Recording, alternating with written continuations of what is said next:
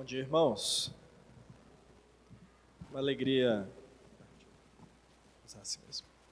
Uma alegria, né, estar com os irmãos mais uma vez.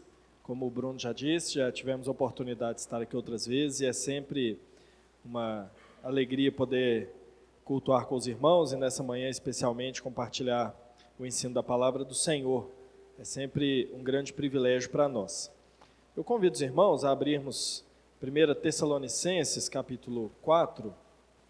É, antes de fazer a, a leitura, nós vamos por hora ler dois versículos apenas e depois vamos ler outros versículos, mas é, é muito comum e, obviamente, né, é muito importante nós estudarmos e aprendermos os mandamentos do Senhor, mas existem aqueles mandamentos mais conhecidos, né, que nós conhecemos os dez mandamentos, não são mais conhecidos por acaso.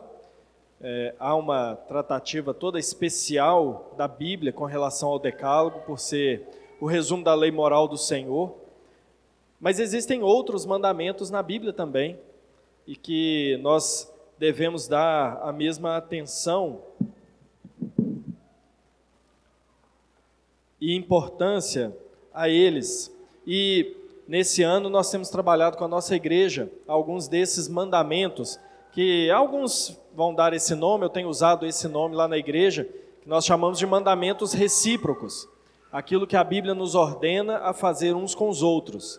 São mandamentos, como eu disse, não paralelos exatamente aos dez mandamentos.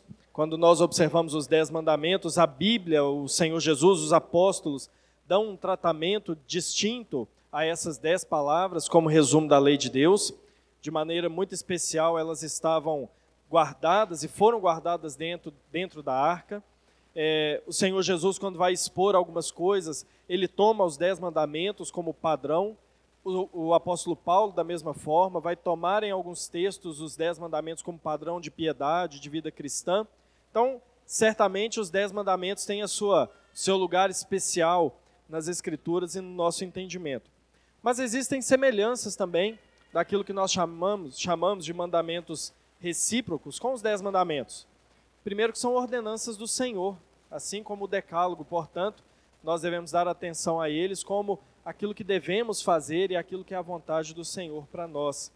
É, eles, de maneira um pouco distinta dos dez mandamentos, se apresentam como é, mandamentos mais propositivos no sentido de fazer algo e não fazer algo, como a maioria dos mandamentos, e isso tem a sua característica própria. O fato é que quando nós olhamos para os mandamentos recíprocos, nós entendemos que são coisas que Deus quer que o seu povo faça entre o próprio povo de Deus. E aqui está um distintivo desses mandamentos muito importantes. É aquilo que nós não fazemos sozinhos, é aquilo que nós não conseguimos praticar sem a igreja de Cristo. São ordenanças que o Senhor nos dá que nós não conseguimos praticá-las individualmente. Nós necessariamente precisamos da igreja, dos irmãos, precisamos da nossa comunhão para exercer esses mandamentos. Então, quando a Bíblia diz que devemos suportar uns aos outros, nós precisamos dos irmãos e das suas fragilidades para que nós possamos exercer esses mandamentos. Quando a Bíblia diz que devemos perdoar-nos uns aos outros, nós precisamos inclusive da ofensa dos irmãos a nós, para que nós exerçamos o perdão, assim é, não mentir uns aos outros, assim não julgar uns aos outros. Os mandamentos recíprocos, eles colocam diante de nós a necessidade de termos uns aos outros e termos a igreja de Cristo para podermos obedecer ao Senhor. E eu gostaria de meditar com os irmãos nessa manhã sobre um mandamento que está lá em 1 Tessalonicenses, capítulo 4, versículo 18, e repetido no, no capítulo 5, versículo 11, com algumas diferenças que serão contempladas no decorrer do estudo. Então, nós vamos ler esses dois versículos e depois leremos o contexto para entendermos bem o que Paulo está dizendo aqui. 1 Tessalonicenses 4,18 diz assim: Consolai-vos, pois, uns aos outros com esta, estas palavras. 1 Tessalonicenses 5, 11 diz: Consolai-vos, pois, uns aos outros, e edificai-vos reciprocamente, como estáis fazendo, como também estáis fazendo. Então, meus irmãos, o que seria, o que vem a ser exatamente esse, essa, esse mandamento, essa ordem que o Senhor dá a nós, como povo de Deus, para consolar uns aos outros? Vamos entender o que significa primeiro essa palavra, ou essa ordenança.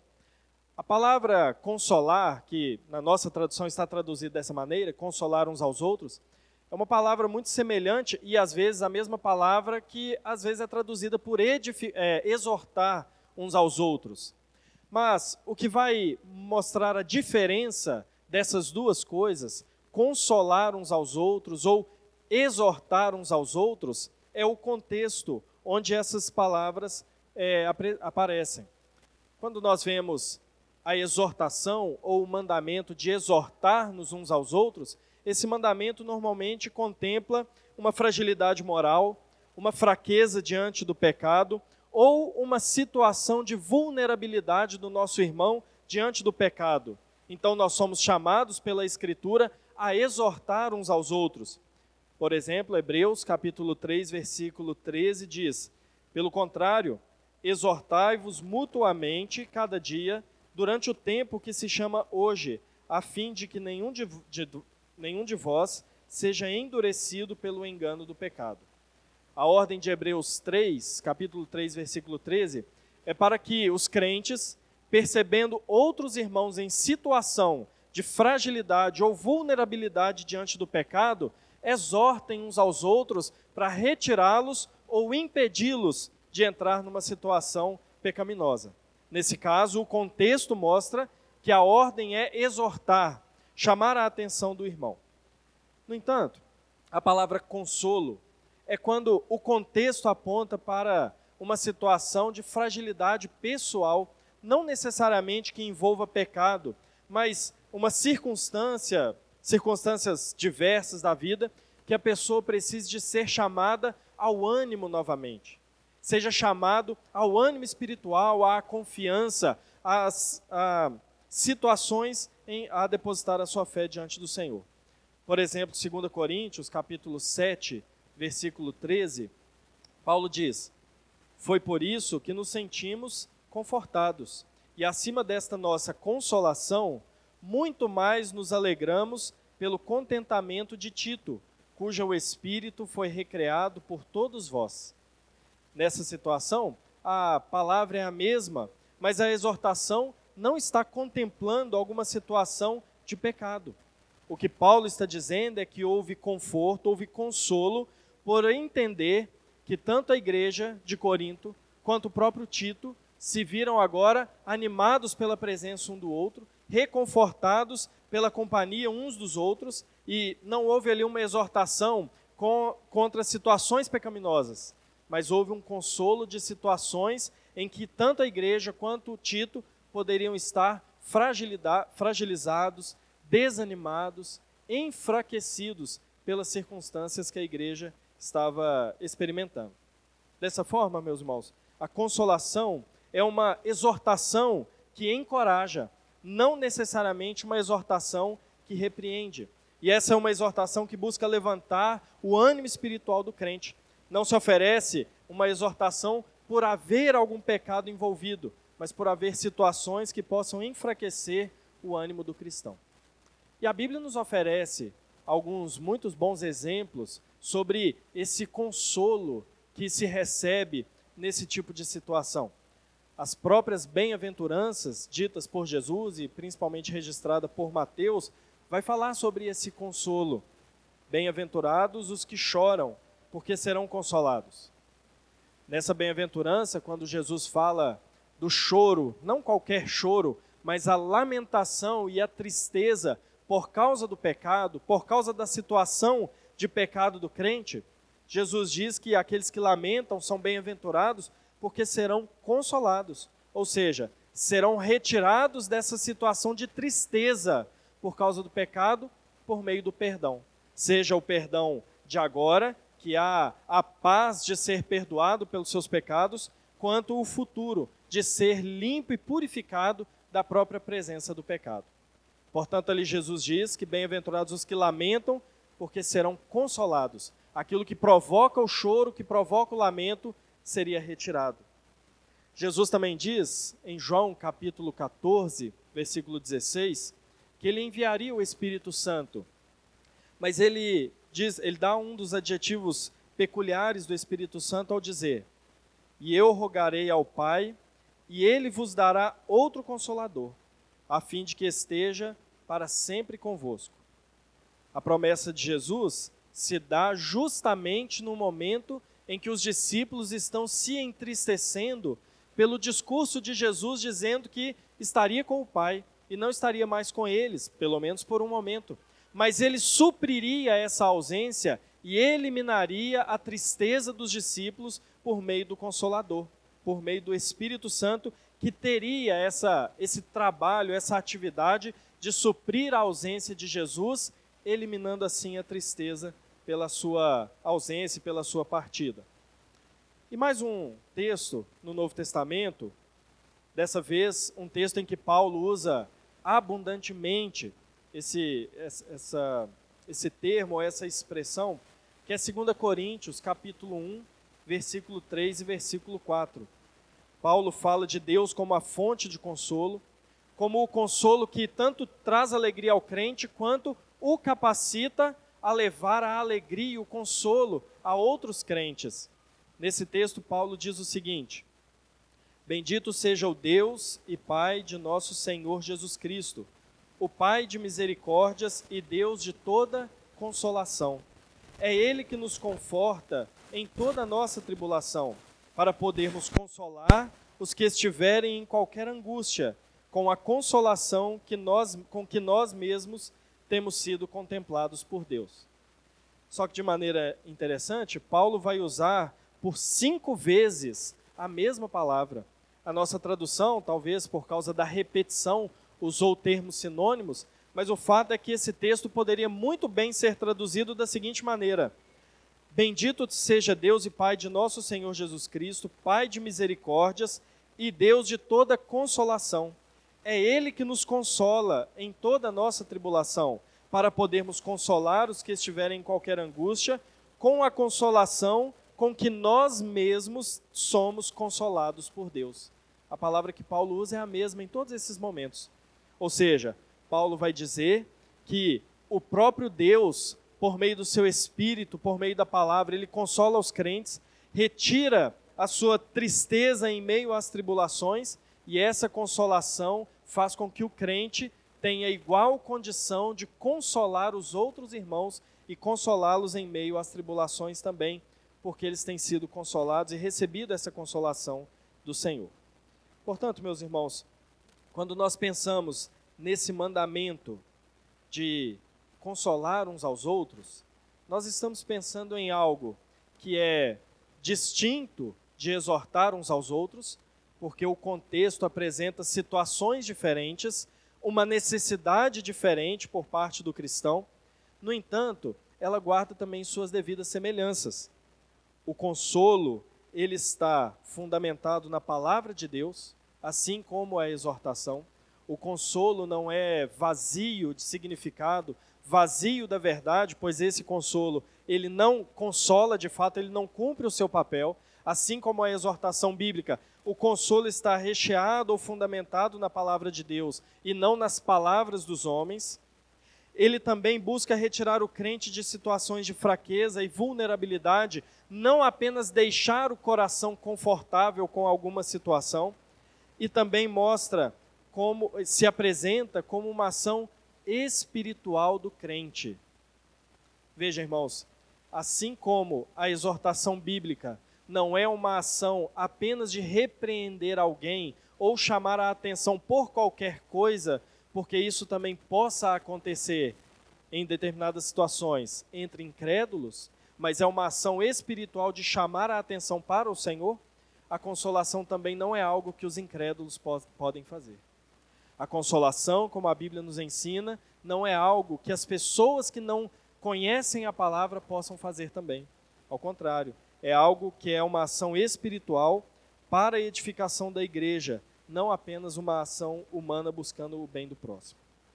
Portanto, meus irmãos, nós temos sobre nós essa responsabilidade de consolar uns aos outros, procurar animar os irmãos nas tribulações, nas lutas, nas dificuldades, confortar os irmãos que estão tristes, angustiados, desanimados, fragilizados pelas mais diversas situações que enfrentam na vida, mas nós o fazemos por meio da palavra de Deus, nós o fazemos em obediência a Deus e nós o fazemos em, é, entendendo que esse verdadeiro consolo só pode ser encontrado no meio do povo de Deus e não entre incrédulos e não no mundo. Então, meus irmãos, quando nós observamos a nossa família da fé, quando nós observamos a nossa igreja, nós, os nossos irmãos que comungam e congregam conosco, nós sempre teremos ao nosso lado pessoas que, por várias situações, são tentadas ao desânimo, são tentadas à frustração, são tentadas à ansiedade, tentadas à angústia. Mas, sabendo disso, recai sobre nós então essa responsabilidade de cumprir este mandamento, esse imperativo do Senhor: consolai-vos uns aos outros. Mas como nós fazemos isso? Lembra que eu li apenas dois versículos do, do texto de Tessalonicenses, apenas a ordenança: consolai-vos uns aos outros. O que eu gostaria é que nós olhássemos agora para o contexto em que cada um desses dois versículos aparece, para nós entendermos em que está fundamentado esse consolo que a Bíblia manda que nós ofereçamos uns aos outros e também recebamos uns dos outros. E, em primeiro lugar, quando nós observamos o versículo 13 a 17 do capítulo 4 de 1 Tessalonicenses, nós vamos ver que esse consolo, ele se torna, é, pra, não prático, mas ele se torna frutífero.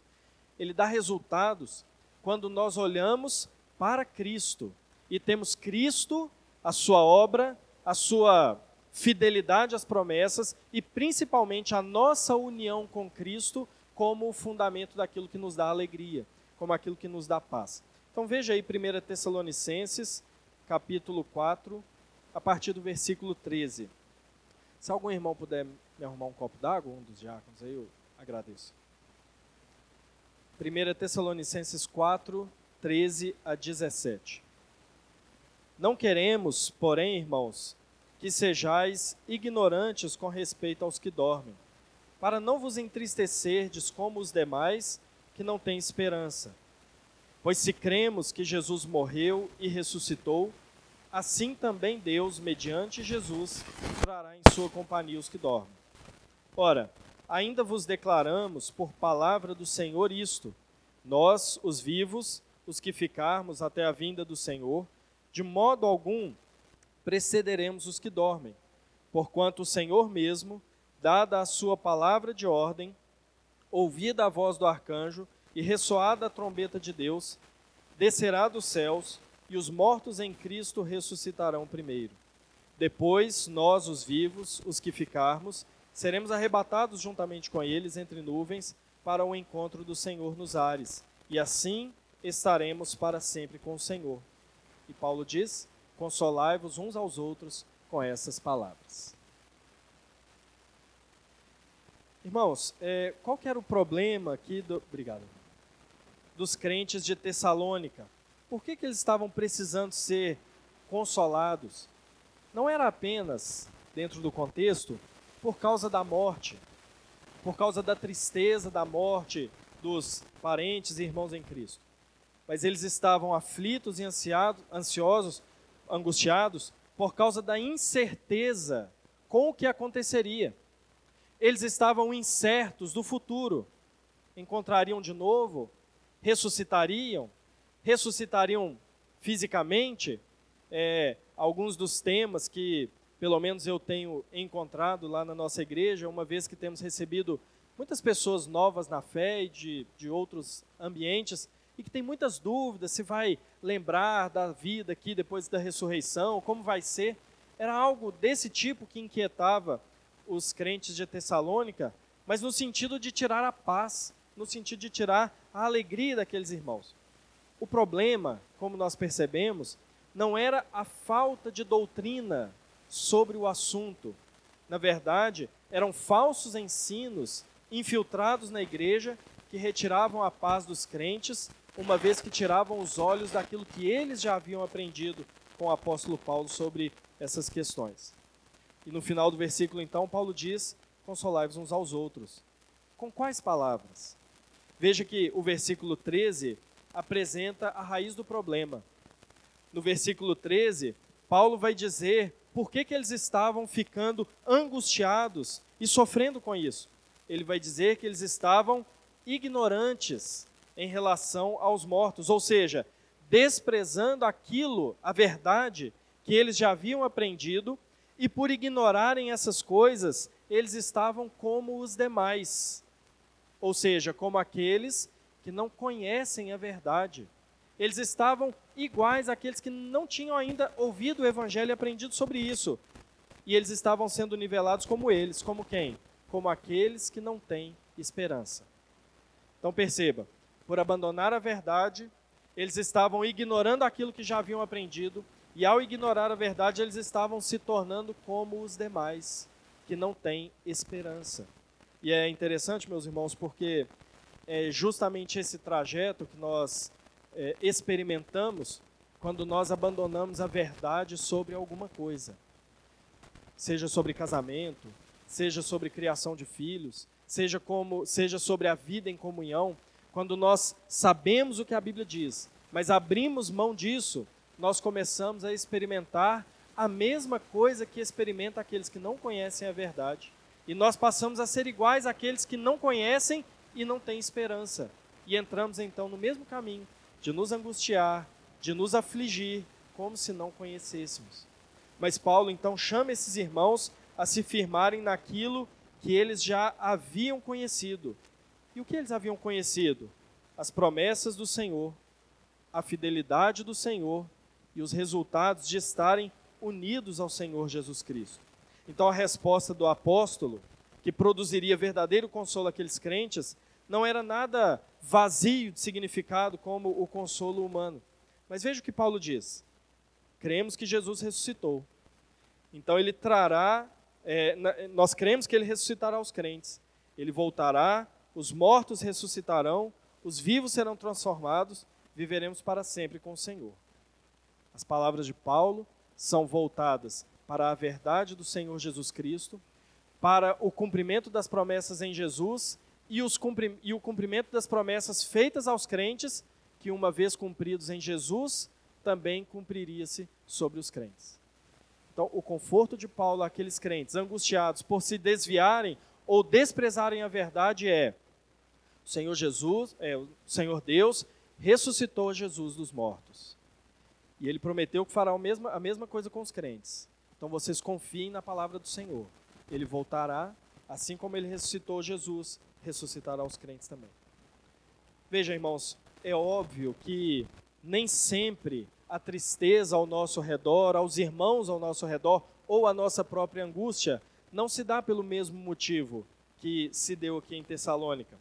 Nem sempre o que nos aflige é o problema da morte, do que acontecerá após. Às vezes estamos muito bem firmados, muito bem doutrinados nessa parte, estamos em paz, mas existem várias outras coisas que nos afligem, mas que também são contempladas pelas promessas do Senhor, pela verdade do Senhor, e que, ao esquecê-las, nós experimentamos a aflição, a ansiedade e a angústia. Então, nós podemos, porventura, nos afligir pelos nossos parentes ou amigos que não são cristãos, não conhecem a palavra e que, porventura, morrem. Nós podemos nos afligir por filhos longe do Evangelho, podemos nos afligir por problemas familiares, entre problemas matrimoniais, podemos nos afligir por sofrimentos nesse mundo, por consequências do pecado, enfrentamentos de doenças graves na nossa vida, enfim, as circunstâncias que podem tirar a nossa paz, elas são muitas. No entanto, o conforto que nós devemos oferecer uns aos outros, o consolo que a Bíblia nos ordena a oferecer mutuamente na família da fé, é, tem o mesmo princípio voltar os nossos olhos à fidelidade do Senhor, voltar os nossos olhos à confiança no Senhor, voltar aos nossos olhos aquilo que Ele promete na Sua palavra e descansarmos nisso. Veja, de repente o nosso problema, como eu mencionei alguns exemplos, é um parente incrédulo que morreu sem crer ou pelo menos demonstrar fé. Mas a Bíblia nos ensina que, tanto quanto consequência do pecado, a morte, ela também manifesta a justiça de Deus. Portanto, a morte dos incrédulos também cumpre o papel e o propósito de glorificar ao Senhor. Nós devemos nos consolar com a verdade, devemos nos firmar na palavra do Senhor e assim encontrar paz no Senhor Jesus e na sua fidelidade. Se há problemas familiares, filhos rebeldes, casamentos em lutas, a Bíblia nos ensina que a palavra do Senhor é aquilo que tem o poder para nos conduzir nessas situações de luta. Não as ferramentas humanas, não o nosso próprio coração, aquilo que julgamos ser melhor, mas descansar na palavra, obedecer a palavra e perceber Deus a seu tempo e a seu modo, agindo por meio da palavra. Portanto, a verdade sobre como Deus cuida de nós nas nossas lutas familiares nos consola e nos leva a consolar assim também outros crentes. Se passamos por questões de enfermidade e isso tira a nossa aflição, a palavra nos diz que a nossa vida está nas mãos do Senhor, que Deus ele é o todo-poderoso, é o providente que conduz a nossa vida de todas as formas e em todos os meios para a sua própria glória para a nossa edificação, para a nossa santificação. E essa verdade sobre a fidelidade do Senhor em toda circunstância, ela nos conforta, ela nos consola e faz com que nós possamos também consolar e confortar uns aos outros.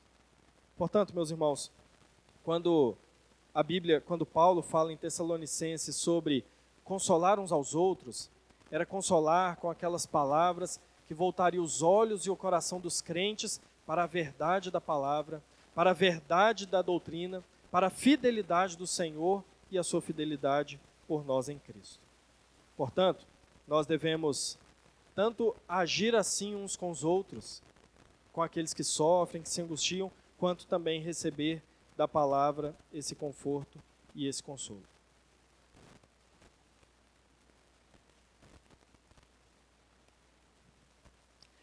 Nós lemos, irmãos, dois versículos na introdução. Nós lemos também um versículo no capítulo 5, o versículo 11. Aqui Paulo vai falar a mesma coisa: consolai-vos uns aos outros, mas de maneira um pouco diferente. Problema um pouco diferente, tratado aqui no contexto. Veja o capítulo 5 de 1 Tessalonicenses, do versículo 1 ao versículo 10.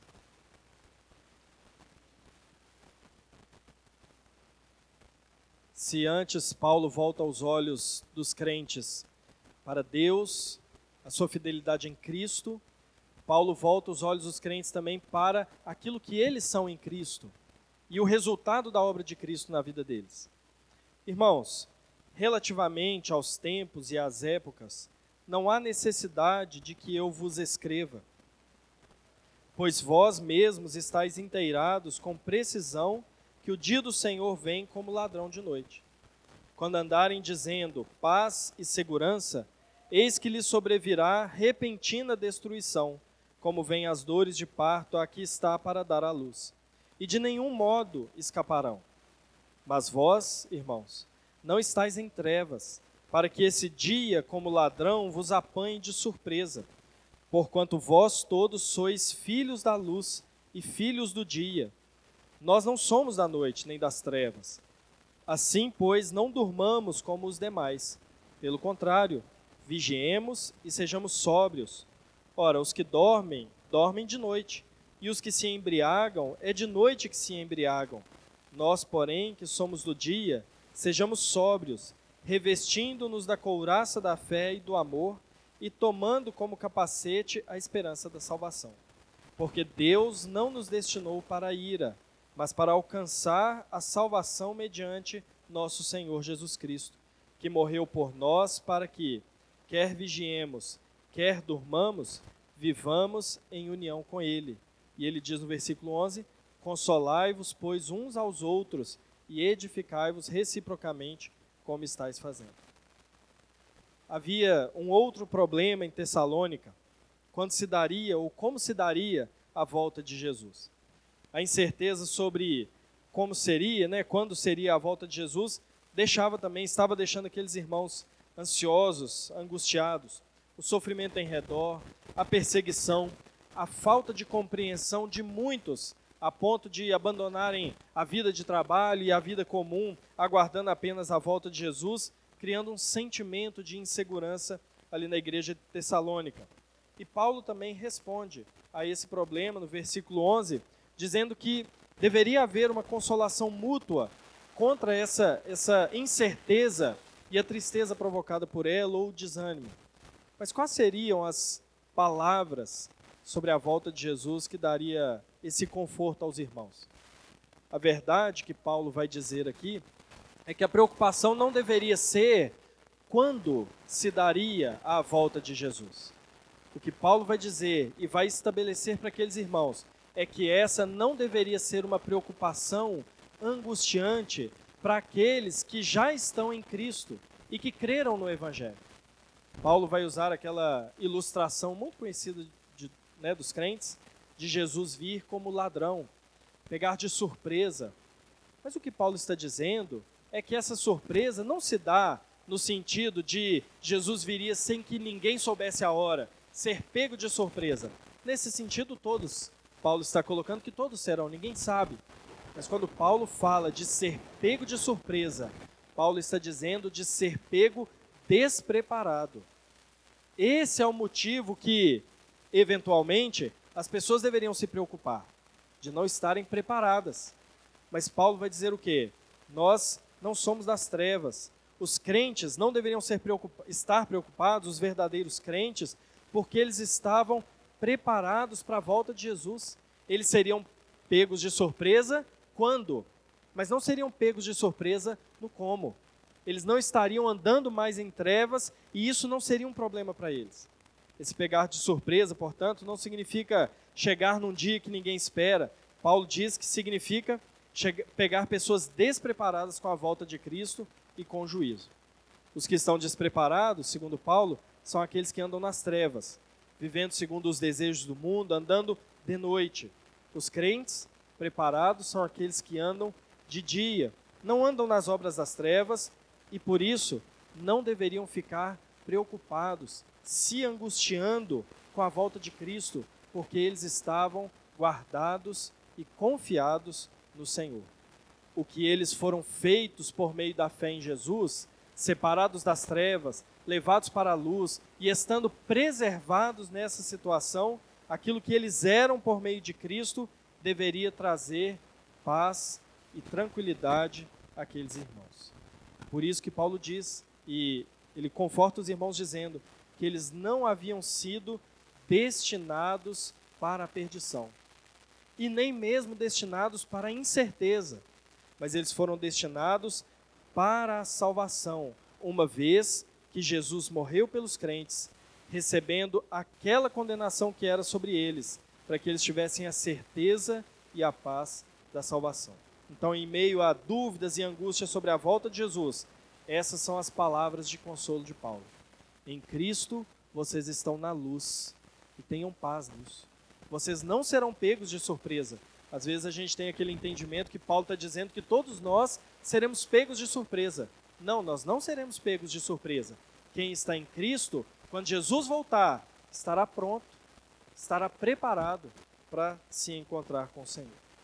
Portanto, meus irmãos, assim como eu disse a respeito do texto anterior, talvez esse não seja o problema específico que nos angustie, nos coloque em ansiedade, nos faça sofrer ou aos nossos irmãos. As situações talvez sejam muito diferentes e diversas, mas quando nós olhamos para o resultado da nossa união com Cristo, quando nós olhamos o resultado da obra de Cristo por nós, nós entendemos que em tudo nós somos diferentes daqueles que andam longe do Senhor. Como que se consola em situações as mais diversas a partir daquilo que a igreja é em Cristo Jesus? Nós estamos sim de fato nesse mundo que jaz no maligno, mas em Cristo nós não pertencemos a esse mundo. Nós sofremos muitas coisas que esse mundo sofre também, experimentamos muitos tipos de sofrimentos que vêm sobre todos, mas nós não passamos por eles da mesma forma, porque nós em Cristo não pertencemos a esse mundo e por isso não temos as mesmas esperanças desse mundo. Nós temos convicções diferentes, certezas diferentes por causa da nossa união com Cristo. Todo mundo passa por lutas familiares. Todo mundo passa por, em seus diferentes níveis, lutas no casamento. Mas a nossa esperança é diferente dos incrédulos, porque por estarmos unidos a Cristo, nós sabemos que as nossas armas, o nosso enfrentamento é diferente e a nossa luta é por um motivo diferente. É pela santificação, é por sermos moldados pela palavra. Nós enfrentamos doenças graves que nos levam à morte, com certeza. Isso não é apenas para os ímpios, mas Deus também nos coloca ou nos permite passar por isso.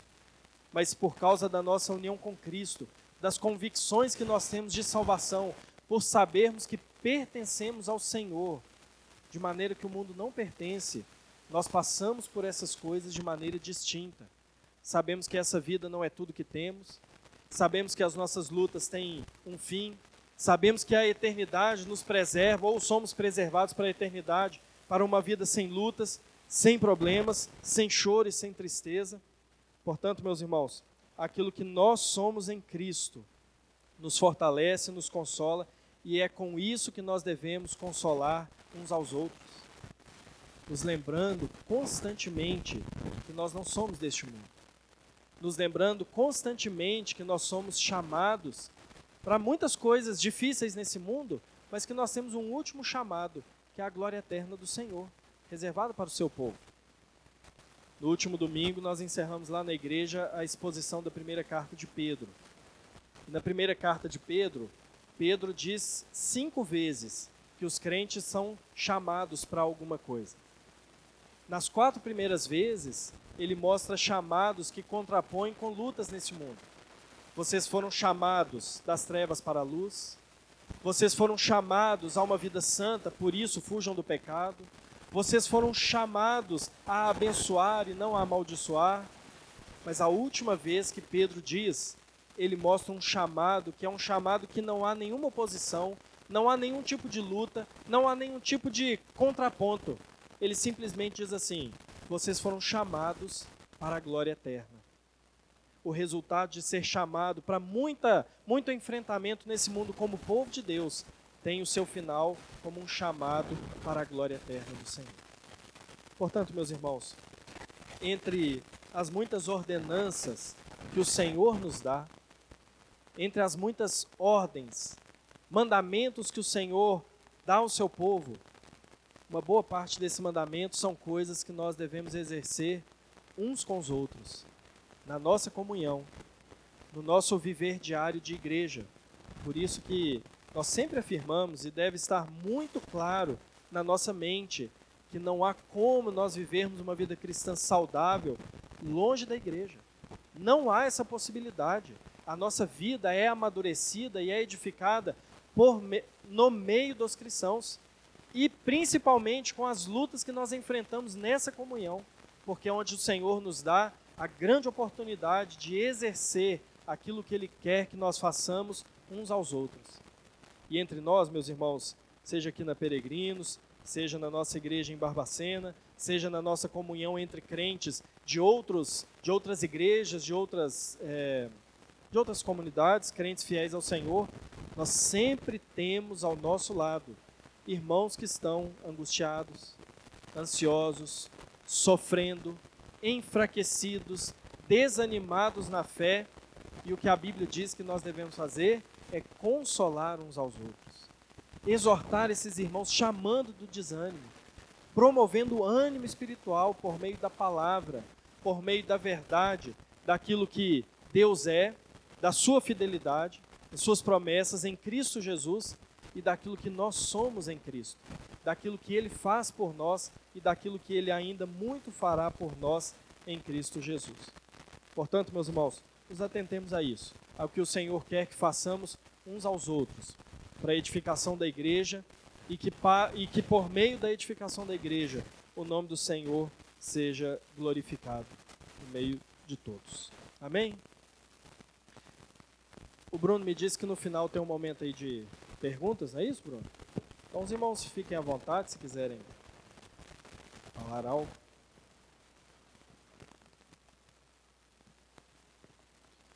Bom dia. É, eu entendi que o contexto em que Paulo ele dá esse mandamento recíproco, né, de consolar, consolar uns aos outros, é no contexto cristão, no contexto da igreja.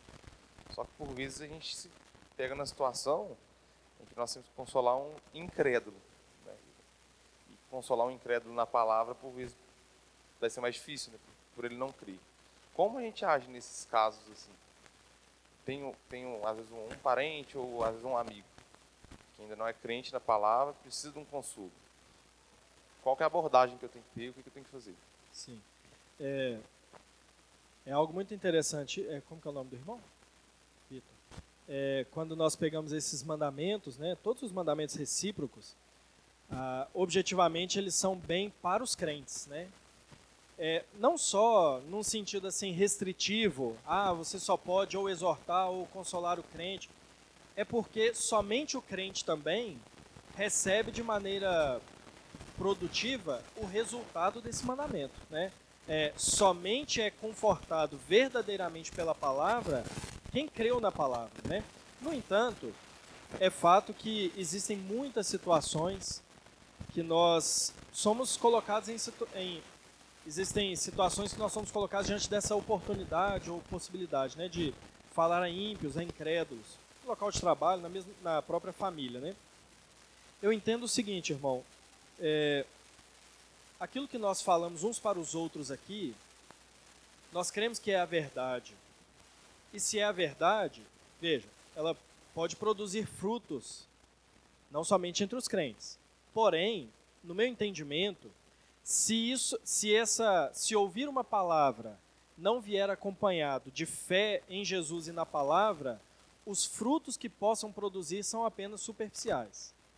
O que eu quero dizer é o seguinte: uma vez passamos uma situação lá em casa em que uma, uma amiga da Camila pediu um conselho sobre casamento, mas tanto ela quanto o marido não eram crentes. E eu, particularmente, fiquei em muita dificuldade.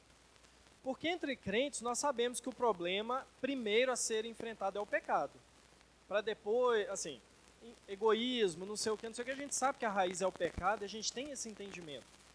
Mas o ímpio, ele não tem esse entendimento. Então, assim, por meio da verdade, de uma exortação verdadeira, eu creio que resultados superficiais possam aparecer, mas eu creio que não são duradouros. Por isso que o aconselhamento, esse consolo ou conforto com o ímpio, ele sempre deve apontar para aquilo que é o problema central, que é o pecado e que outras coisas não vão se resolver se aquele problema não for resolvido. E a solução para o pecado é apenas crer em Jesus, crer na palavra, se arrepender dos pecados. É, é aí que todo problema começa a ser resolvido. Fora disso, eu vejo como meramente resultados superficiais. Pastor, é, quando o senhor falou aí atrás sobre que o crente ele não será pego por surpresa, é, de surpresa né, na volta de Cristo? Eu fiquei numa dúvida.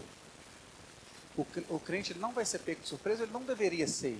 Porque, por exemplo, se voltasse hoje, tenho certeza que, você fala por mim mesmo, um monte de coisa que eu quero arrumar que eu não arrumei ainda e estou caminhando para isso. Né? Mas, é, então a minha pergunta é essa, ele não deveria ser pego de surpresa ou ele não vai ser? Então, quando Paulo usa essa expressão aqui em Tessalonicenses, ele está dizendo do preparo para encontrar com o Senhor. Então, preparados para encontrar com o Senhor, todos os crentes estão. Os verdadeiros crentes que se arrependeram dos seus pecados, eles podem não estar num nível de santidade ainda que eles que nós gostaríamos de, de estar, né? Se o Senhor voltar hoje, eu gostaria de me apresentar muito mais santo. Mas não é nesse sentido que Paulo fala. Paulo diz que aqueles que serão pegos de surpresa é aqueles que não vão estar preparados para o juízo, para se deparar com o Senhor. Nós não. Ainda que com muitas coisas a, a melhorar, a se santificar, nós estamos preparados. Se o Senhor Jesus voltar hoje, nós estamos convictos da nossa salvação. É nesse sentido. Com relação ainda ao consolar e exortar uns aos outros, É, foi dito muito bem, claro, a gente deve fazer isso tendo a Bíblia, a palavra de Deus, como referência e como base disso.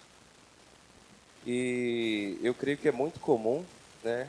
E creio que desde sempre, que às vezes as pessoas não estão sendo consoladas ou exortadas com a Bíblia aberta e buscando ali uma referência para isso, mas em muitos lugares eu creio que é apenas uma massagem superficial no ego dessas pessoas. E acredita que isso possa estar diretamente ligado a exatamente esse esfriamento, a essa necessidade das pessoas não conseguirem produzir frutos, porque ao invés de serem expostas à palavra verdadeira, elas apenas têm o seu ego, o seu eu ali ligeiramente massageado? Sim. É, como eu disse aqui, a respeito tanto do exortar quanto do consolar, o fundamento daquilo que vai produzir frutos tem que ser a palavra. Tem que ser. É o, é o que o irmão disse. É com Bíblia aberta, é apresentando aquilo que Cristo fez, os resultados, a fidelidade de Deus, as promessas, etc. Com a Bíblia aberta. Fugir disso, no meu ponto de vista, geram alguns problemas. O problema de não dar o resultado de do, do ânimo espiritual, né, do vigor do crente, o resultado de problemas, de soluções superficiais, porque uma palavra humanista, vamos dizer assim, ela pode produzir um resultado superficial. Ele não vai ser permanente, ele não vai ser duradouro, mas ele pode fazer a pessoa se sentir bem com ela mesma, né? Com, como é o grande moto aí de muitos ambientes, né? Você tem que sentir bem com você mesmo. Isso pode reduzir, é, isso pode ah, produzir resultados superficiais e, e não duradouros, né?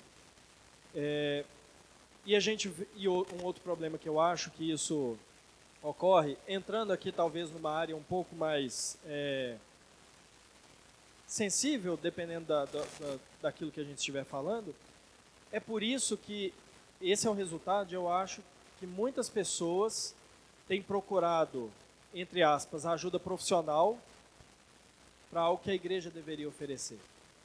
Veja, eu não estou negando a validade da ajuda profissional em casos de patologia. Não estou falando, é, dizendo isso. Mas a gente encontra muito crente que às vezes procura ajuda profissional humanista, longe da palavra de Deus, para resolver problemas de culpa, de pecado, de desobediência. O resultado vão ser mudanças superficiais e temporárias. E o resultado é pior. É, eu estava aconselhando uma senhora uma vez, alguns problemas do casamento, e ela falou que ia fazer terapia para resolver provavelmente pecado, tá, irmãos? Falando provavelmente pecado. Orgulho, falta de perdão, essas coisas. E ela falou que ia fazer terapia porque da outra vez que fez foi muito bom e tal. Primeiro que eu falei com ela, se tivesse sido muito bom, não estava fazendo a segunda vez. Tinha resolvido. A segunda coisa é que o efeito, os irmãos me perdoem assim, levar para um lado mais extremo, mas é como eu percebo. O efeito é parecido com o efeito da droga. Porque vem um momento de alívio, só que quando passa esse alívio, além do problema permanecer, vem a frustração do problema ter permanecido e se torna maior. Então, buscar essa. É, a saída da tristeza, da angústia, da ansiedade para questões de pecado, de culpa, essas coisas. Em soluções humanistas, ele vai ter esse resultado. Quando passar o efeito, vai estar pior do que antes. A única coisa que soluciona de uma vez por todas é a palavra de Deus. E nós cremos que é a palavra de Deus que produz resultado. Né? Nós cremos que ela é que, que produz os verdadeiros e permanentes frutos. Né? Mais algum? Não? Passar. Ah, diga.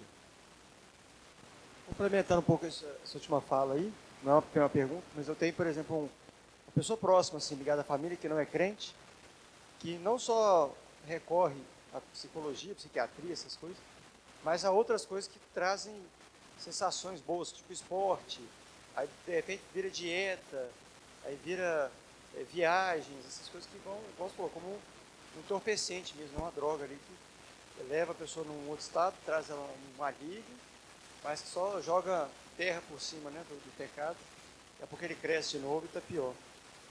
É, a ideia seria não, não só apenas esses meios técnicos da medicina. É. E, e, o, e o cristão tem que tomar cuidado para não cair nessa. Porque tem coisas que são lícitas. Hã? Tem coisas que são lícitas, mas usadas muitas vezes de escape para coisas que são espirituais. Arrependimento, confissão, abandono de pecado. E vai para escapes lícitos para fugir né, do, da solução verdadeira. Né? Irmãos, Deus abençoe a todos, abençoe a igreja. Mais uma vez foi uma alegria estar aqui com os irmãos. Eu vou